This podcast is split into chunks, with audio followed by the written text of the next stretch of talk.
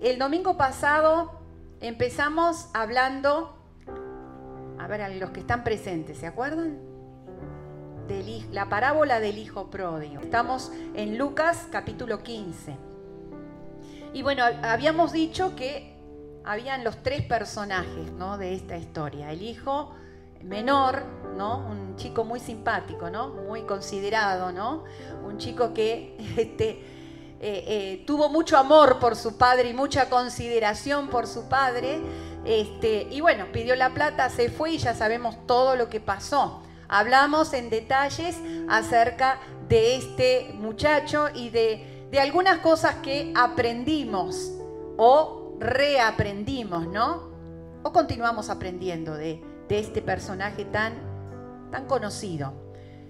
Y una de las cosas principales que dijimos de este muchacho fue que en ningún momento él tuvo la consideración por su padre, eh, de pensar en el padre, eh, o quizás aún en, en, ese arrepentimiento, en ese querer volver, este, de alguna manera estaba pensando también en sus propios beneficios, porque sabía que al volver tendría beneficios en el Padre. Entonces, de alguna manera tampoco este, pensó y deseó la presencia de su Padre. Y decíamos qué importante que es esto, poder desear la presencia del Padre. Y pensamos también, analizamos un poco la actitud del Padre, ¿no? Ese Padre que esperó el regreso, pero esperó. Se quedó a esperar un cambio de actitud en su hijo. Porque también dijimos algo importante, que el padre no tenía nada que mostrar, ya había mostrado todo y ya nos mostró todo. Y hoy vamos a abocarnos al hijo mayor, ¿no? Y vamos a, vamos a leer a partir del versículo 25. Dice, y su hijo mayor estaba en el campo esto es importante. Estaba lejos ¿no? de la casa del padre, estaba trabajando, estaba en, sus quehaceres, en sus actividades, en el campo. Eso significaba que estaba lejos de donde se movía todo lo que era la casa, ¿no? En, en ese entonces las haciendas eran, obviamente, los campos eran grandes. Este, entonces, esto es importante. Él estaba trabajando lejos de la casa del Padre. Y cuando vino y llegó, ¿qué dice? Cerca de la casa. No estaba en la casa ni en todo lo que correspondía a los alrededores, sino cerca de la casa. El cerca de la casa no era como nosotros, cerca estamos acá a una cuadra. El cerca donde se empezaba, digamos, la parte donde rodeaba la casa, digamos, en, ese, en esa hacienda, era también lejos. No era que podía de repente escuchar perfectamente o algo, sino que estaba cerca. Y dice, y oyó la música y las danzas. Y llamando a uno de los criados, le preguntó qué era aquello. Él le dijo, tu hermano ha venido y tu padre ha hecho matar el becerro gordo porque lo recibió bueno y sano.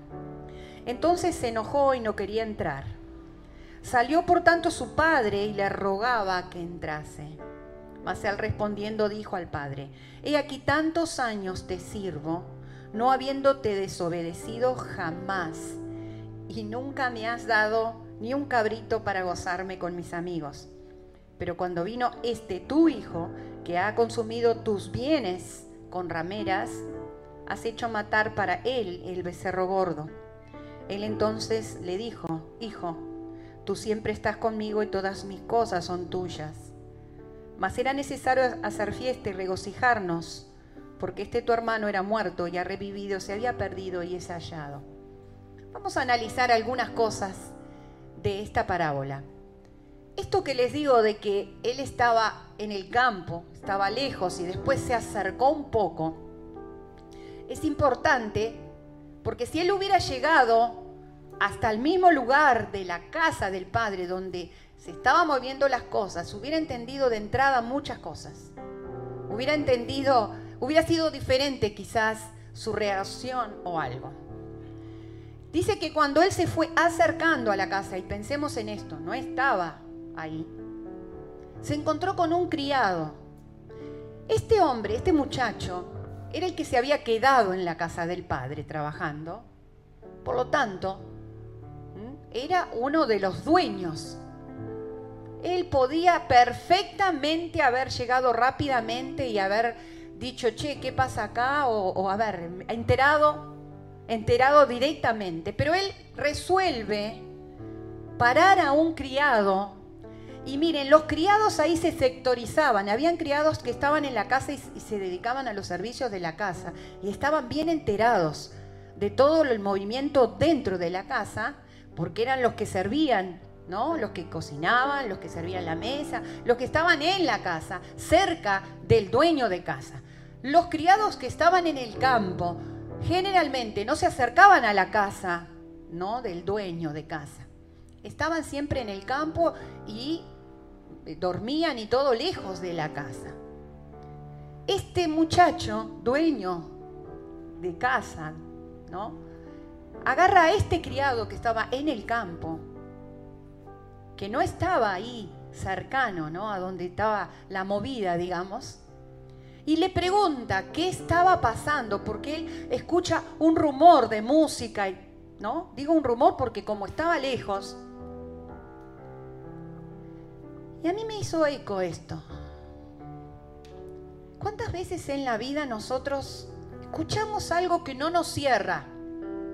Escuchamos algo que de, de alguna manera podemos deducir la verdad. ¿Por qué digo esto? A ver, no se hacía fiesta por cualquier cosa. Este padre, quizás por todo el tiempo que su hijo estuvo afuera, no hizo ninguna fiesta. Porque no tenía motivos para hacer fiesta. Saben que las grandes fiestas, y más las fiestas cuando se mataba a un becerro gordo, eran por dos acontecimientos. Por un casamiento o por el nacimiento de un primogénito. Ahí no había habido ni un casamiento ni el nacimiento de un primogénito. Entonces ¿Qué pasa? O sea, a ver, acá hay, algo que es casi deducible de lo que está pasando. Pero él resuelve preguntarle a un criado que se ve que era un medio chusma el criado. Porque el mismo criado debe haber preguntado a otro criado, que, ¿qué está pasando? ¿Por qué digo esto? Que era un chusma y había escuchado de otro. No, no había, tampoco se había enterado directamente del tema, porque le dice la respuesta cuál fue. Y mirá, hicieron una gran fiesta, mataron al becerro gordo porque tu hermano vino bueno y sano. ¿Estamos hablando del mismo hijo pródigo que llegó a la casa? Aquel que había, hacía tiempo que no comía bien, que andaba revolcándose con los chanchos, comiendo desechos. Y mire, ¿por qué digo que hacía tiempo que estaba así? porque no hubiera llegado al, chiquero de los chanchos si hubiera reaccionado antes. A este muchacho, al hijo menor, le costó mucho tener que bajar su orgullo y decir, voy a volver porque estoy ya en las últimas. ¿A ustedes les parece que este muchacho llegó a la casa del padre bueno y sano? De ninguna manera. Había llegado prácticamente destruido. Había llegado oloroso. Por eso el padre, ¿se acuerdan? ¿Qué dijo? Sáquenle esas vestiduras, porque estaba todo andrajoso, sucio, feo. Quizás hasta con alguna, alguna cosa en la piel por andar con, por los desechos de estos animales. Sin embargo, este criado, que tampoco tenía la verdad, que tampoco sabía responder lo correcto, le respondió de esta manera. Primer cosa que este hermano mayor se equivocó. ¿Por qué no fue directamente a la fuente de la verdad? Cuando nosotros queremos saber la verdad, ¿de dónde sacamos la información? Y cuando hablo de verdad, hablo de, la verdad de muchas cosas. De la verdad de nuestra vida, de la verdad del otro, de la verdad de las cosas espirituales, de las cosas de la vida. Hoy tenemos tanto acceso a una información rápida. y la tomamos muchas veces como certera, como hizo este hijo mayor. ¿Qué dijo? Es la verdad. ¡Ah! Imagínense. ¿Cuál fue su reacción? Este, sin vergüenza, se va y hace cualquiera y viene encima bueno y sano. Entonces le provoca una reacción. ¿Qué dice?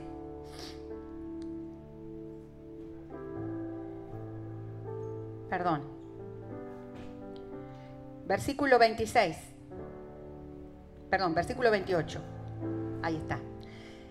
Entonces él se enojó y no quería entrar. Qué actitud más inmadura, ¿no? Qué problemas de carácter que tenía este muchacho. Y qué interesante, porque se había quedado en la casa del padre. Trabajaba. Había sido una persona que había visto el obrar de su padre. Había visto el temple de su padre, un hombre con temple, un hombre que no perdió la, los estribos cuando el hijo menor vino y le demandó las cosas. ¿eh? ¿Eh? se tomó el tiempo, lo reparó. O sea, él vio el carácter de su padre, pero se ve que no le sirvió de nada. Porque la reacción de este joven, por haber recibido y ya de entrada haber hecho las cosas mal, preguntando a quién no debía, informándose en fuentes que no eran fidedignas y que no lo iban a ayudar a tener ¿no? una respuesta acertada, se enoja y demuestra su carácter. ¿Cuántas veces, hermanos, por los problemas de carácter no tratados, perdemos tantas oportunidades en la vida? Perdemos momentos, perdemos disfrutes, perdemos la capacidad de hacer un análisis correcto de las situaciones. Porque el carácter es el conjunto ¿no? de, de cualidades dice, psíquicas y afectivas que condicionan la conducta de un individuo. Tu carácter, mi carácter, van a condicionar también las respuestas que yo tengo hacia las circunstancias de mi vida. La respuesta que tengo hacia las cosas que se me presentan. Indudablemente este, este hijo, este, este hermano mayor, en algún momento del tiempo cuando su hermano estuvo afuera, él debe haber ido a buscar a su hermano. Y debe haber ido a ver qué estaba haciendo su hermano. ¿Por qué? Porque el padre no se había movido de la casa. El padre no sabía nada del hijo. ¿Recuerdan? Que el padre recién cuando vino, él fue movido a misericordia. Pero este hermano, en algún momento ahora del diálogo con el padre, le dijo, este tu hijo perdió su plata con rameras. ¿Él cómo había sabido esto? Porque indudablemente debe haberse movido y debe haber ido a ver qué pasaba, ¿no? Con ese padre, con ese hermano, perdón. Pero, a ver, después, si él se movió y fue a ver al hermano, de alguna manera él debe haber tratado de que ese hermano volviera y debe haber visto las condiciones de su hermano. Y si se movilizó para ir a ver a su hermano es porque una afectividad positiva tenía hacia ese hermano. Ahora, fíjense que cuando sucede algo positivo, él estaba tan afectado en su carácter y encima recibe una información desacertada que le sale lo que tenía en el corazón. En vez de disfrutar, en vez de decir, wow, por fin, por fin se acaba la tristeza de mi padre, por fin se acaba el dolor de esta casa, por fin se acaba, ¿no? Porque indudablemente debía ser un ambiente de dolor, un ambiente de tristeza, un ambiente de decir, pa, loco, qué, qué feo vivir así. No, no disfruta el momento. Yo te hago una pregunta y me hice la pregunta a mí. ¿Cuántas veces nuestro carácter no tratado nos ha hecho perder el disfrute de situaciones que quizás esperábamos. Algunos me hacen así, wow, yo hice lo mismo. cuando Dios hablaba a mi corazón. Qué importante es que cuando quieras saber algo, anda a la fuente.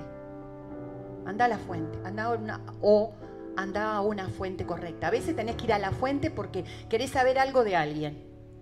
Fíjate a quién le preguntas. Muchas veces yo, haciendo un análisis muy casero, digamos, he tenido que, ir decodificando medias verdades o mentiras. La gente dice, oye, pastora, pero esto pasó. ¿Quién te dijo eso? ¿Quién te informó o quién te comentó esto? Nada que ver. O esto no es así. Pero los seres humanos nos, nos es fácil quedarnos quizás con hasta con lo que nos conviene. Porque este muchacho, con ese enojo contenido que tenía, le sirvió esta noticia para sacar su bronca y su enojo. Que quizás lo tenía muy guardado. Nuestra falta de carácter también nos priva de ver la realidad completa de las cosas. Nos priva hasta de ver la realidad. Vamos a sacarle el completa. Vamos a ver por qué. Dice, él entonces se enojó y no quería entrar. Medio de, como digo, de inmaduro, de nene inmaduro, con carácter sin tratar. Salió por tanto su padre. Acá vemos otro, otra, otros rasgos del carácter de este padre, ¿no? Con el hijo, con el hijo menor no se movió.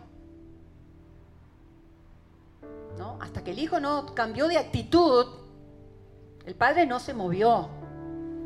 Con este hijo, dice, salió el padre y le rogaba. Interesante. Dios tiene sus formas de tratarnos. Porque Dios conoce nuestro corazón, Dios sabe lo que hay en nuestro corazón. Dios, a Dios no lo podemos engañar. Muchas veces nosotros entre nosotros hacemos los acting, ¿no? Los, teatros de o de ¿no? Como digo yo, ¿no? A veces cuando vemos las redes sociales, uh, uno ve una red social y uno dice, qué divina esta persona, qué feliz, qué contento, que porque uno no ve el corazón de la persona, o al revés. A veces vemos a unos que, andan por la vida como desgraciados, como, ah, pobrecito de mí, por ahí, nada que ver. Se siente bárbaro, pero quiere mostrar al otro que es el pobre. O sea, nosotros no conocemos el corazón, pero Dios sí lo conoce. Y a veces nosotros, cuando vemos el trato de Dios, con uno y con el otro, uno se empieza a analizar, no, perdón, ojalá ese es el mejor de los casos, uno empieza a analizar a Dios. ¿Y por qué a este lo trata? ¿Y por qué el otro? ¿Y por qué con este salió y le rogó? ¿Y por qué al otro no? ¿Y por qué no lo fue a buscar? ¿Y por qué a este contempla? Y ¿Sabes por qué? Porque Dios conoce nuestro corazón. Gracias a Él. Pues si fuéramos nosotros, estaremos colgando a quien no debemos y estaríamos ¿no? dándole la carta de remisión a varios que merecen ser colgados. Este padre salió y le rogó a ese hermano. Yo después al final voy a tener una mirada, a ver, después denme tiempo que ya van a entender, una mirada humana con este hijo mayor. Pero primero quiero aprender de él. Después lo miramos humanamente, ¿ok? El padre le rogó que entrase. Dice el 29, mas él, respondiendo, dijo al padre, he aquí tantos años te sirvo. Esto fue otra cosa que tocó fuertemente mi vida, porque con Dios, hermanos, la relación de amor con Dios, la relación de intimidad con Dios, la cercanía con Dios, no empieza por el servicio. Hay mucha gente que vive señalándole a Dios todo lo que hace por Él o para Él. ¿No? Y Señor, pero yo en la iglesia hago esto y lo otro y lo otro y, bueno, ¿no? Y no se me reconocen, o oh, y bueno, y, tanta cosa, y me piden más. Y, o sea, es como que, parece como que le queremos mostrar a Dios, che, acá hay una ecuación que no sale, tanto te sirvo y tendría que recibir lo mismo o más por todo lo que te sirvo. Y a veces el todo lo que te sirvo no condice con todo lo que Dios nos ha dado. Y ahora vamos a verlo.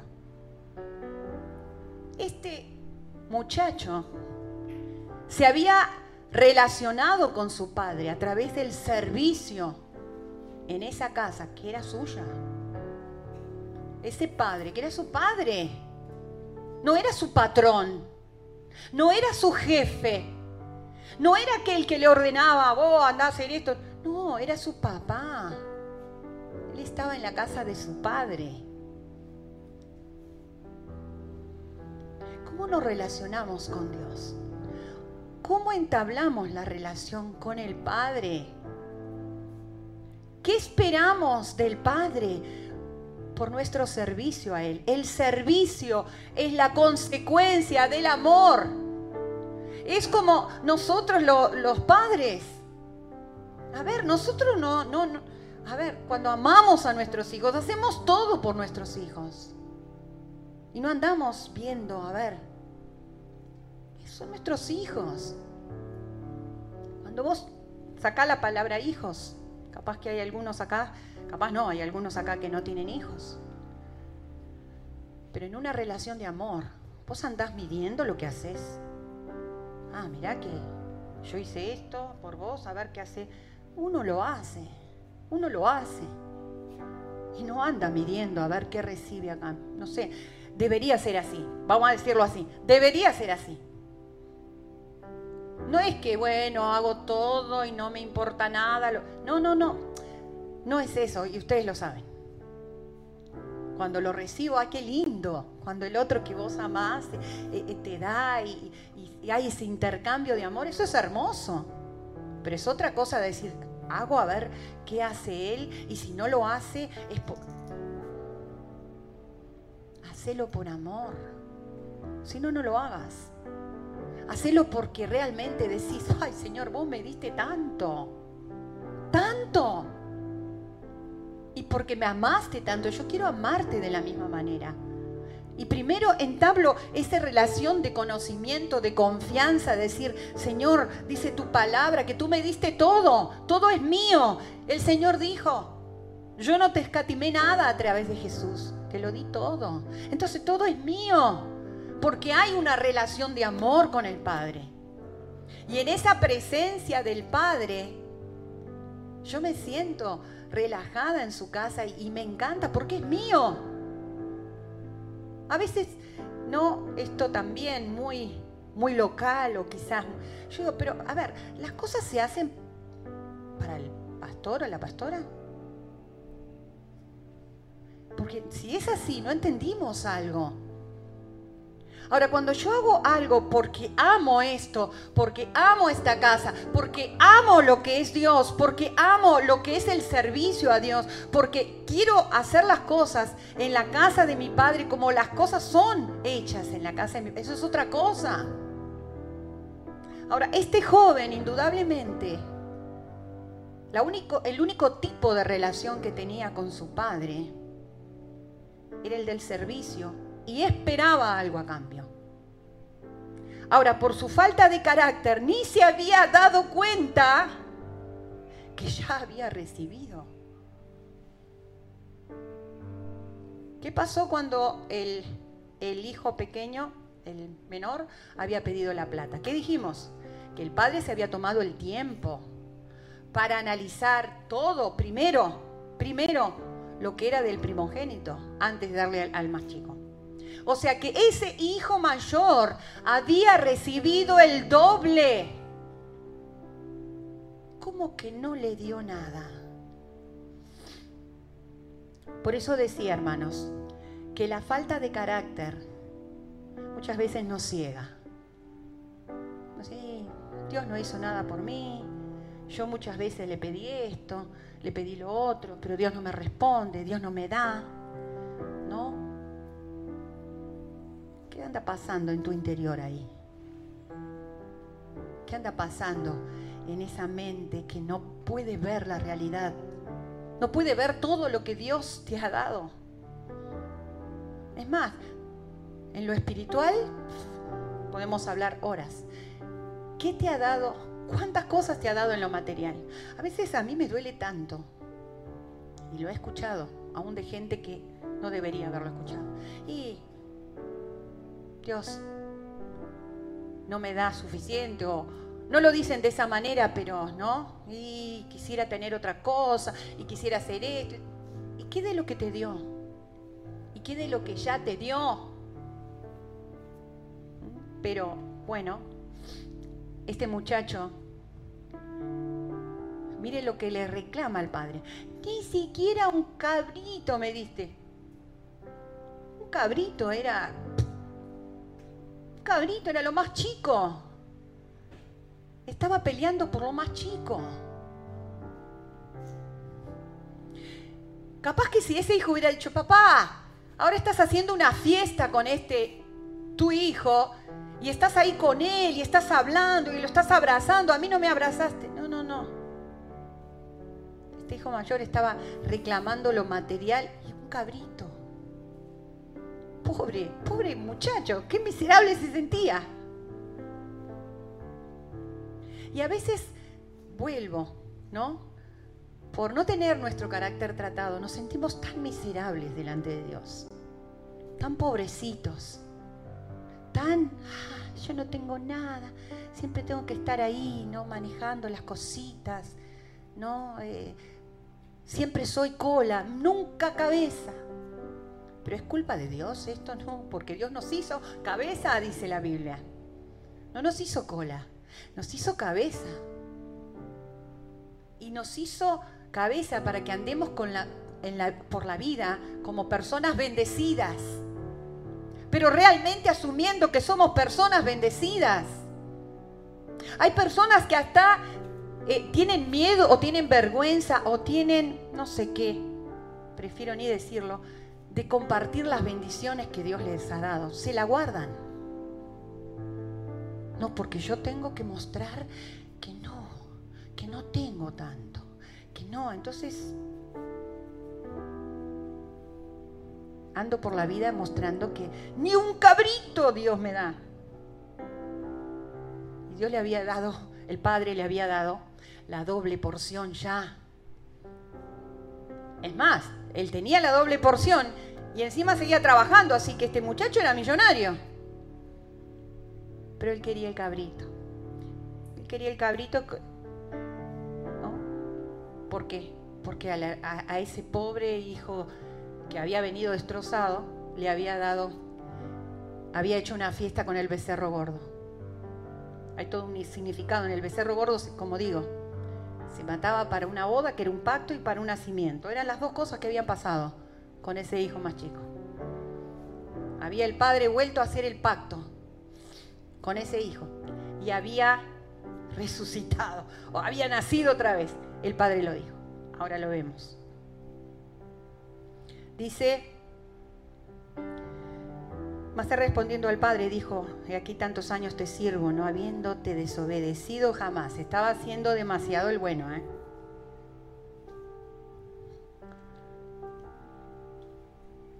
Ese versículo que dice que cuando hacemos las cosas que tenemos que hacer somos siervos inútiles, deberíamos escribirlo en el umbral de nuestra puerta a veces nos sentimos mártires. Eh, pero yo no peco. Ah, wow. Te vamos a hacer una foto y te vamos a poner, Él no peca. Y si no, tiene que pecar.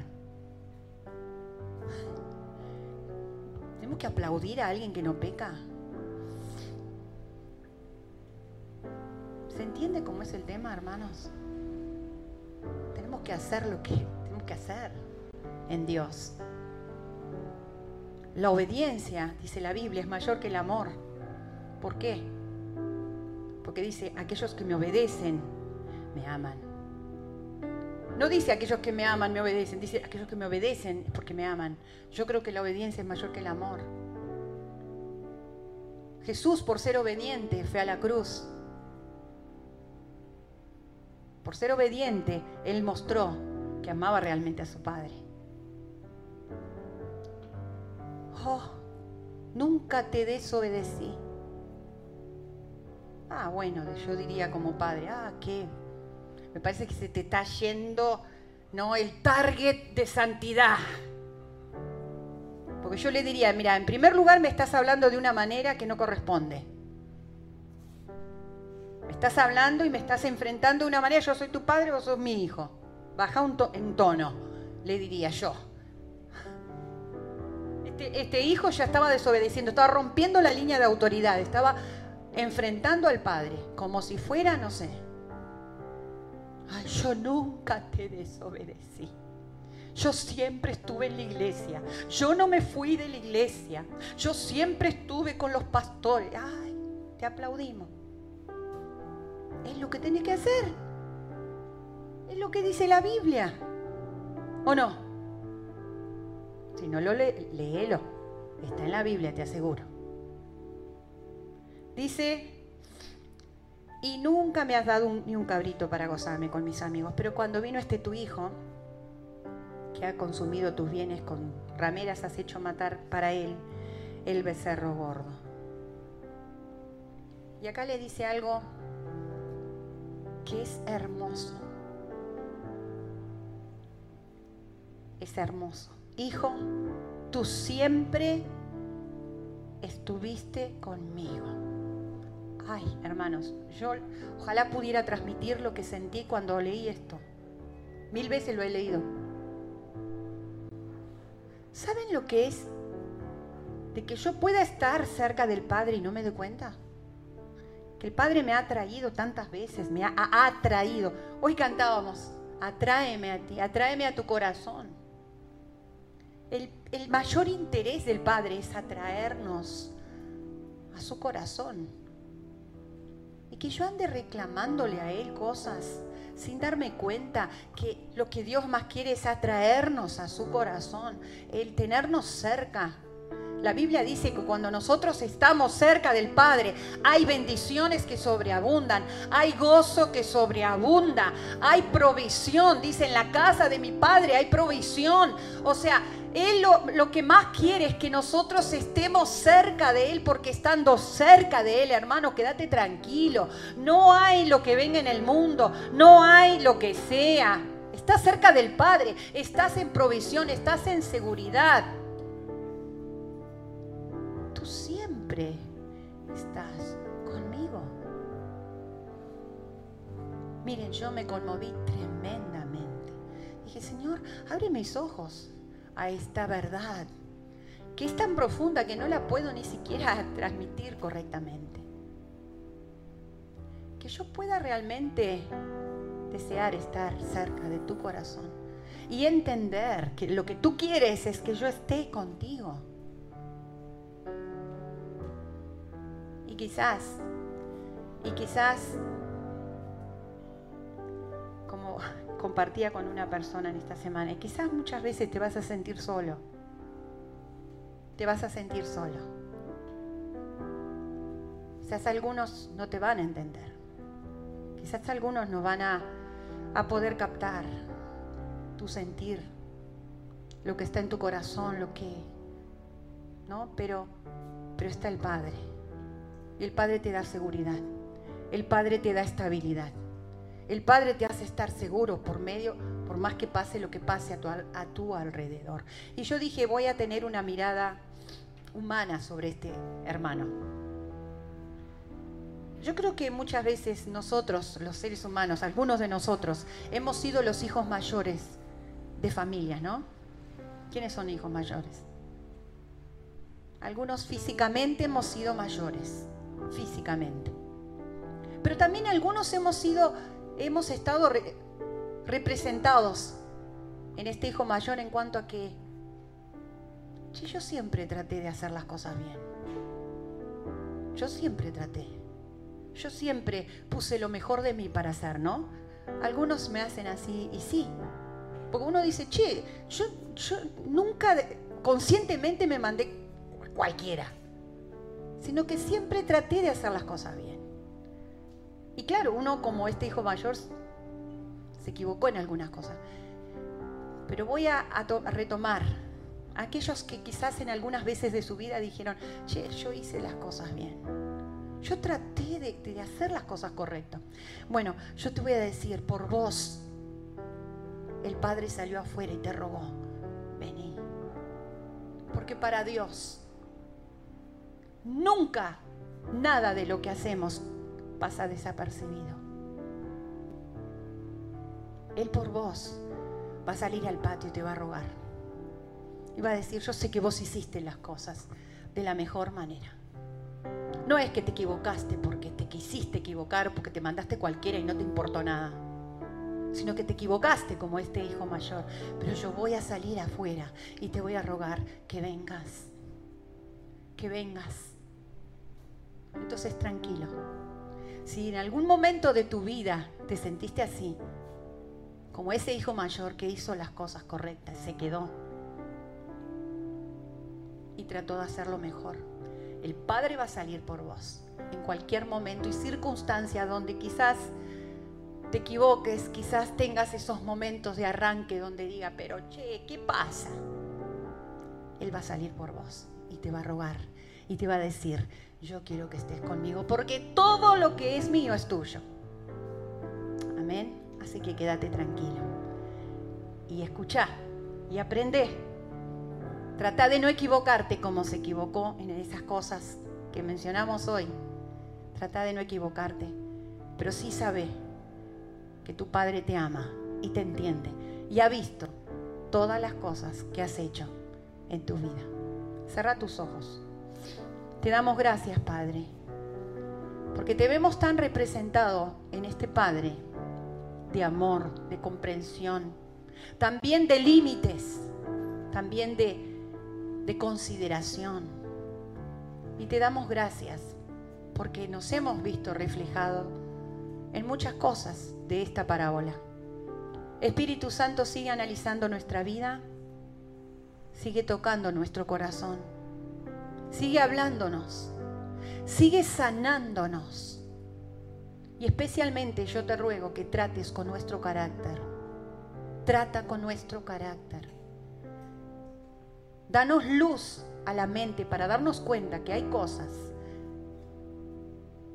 de nuestro carácter que nos van a hacer perder cosas, momentos, situaciones lindas y especialmente nos van a hacer perder la objetividad contigo. Gracias por esta palabra. Te amamos te glorificamos y gracias por el privilegio de seguir escuchando tu palabra con libertad. En el nombre de Jesús. Amén.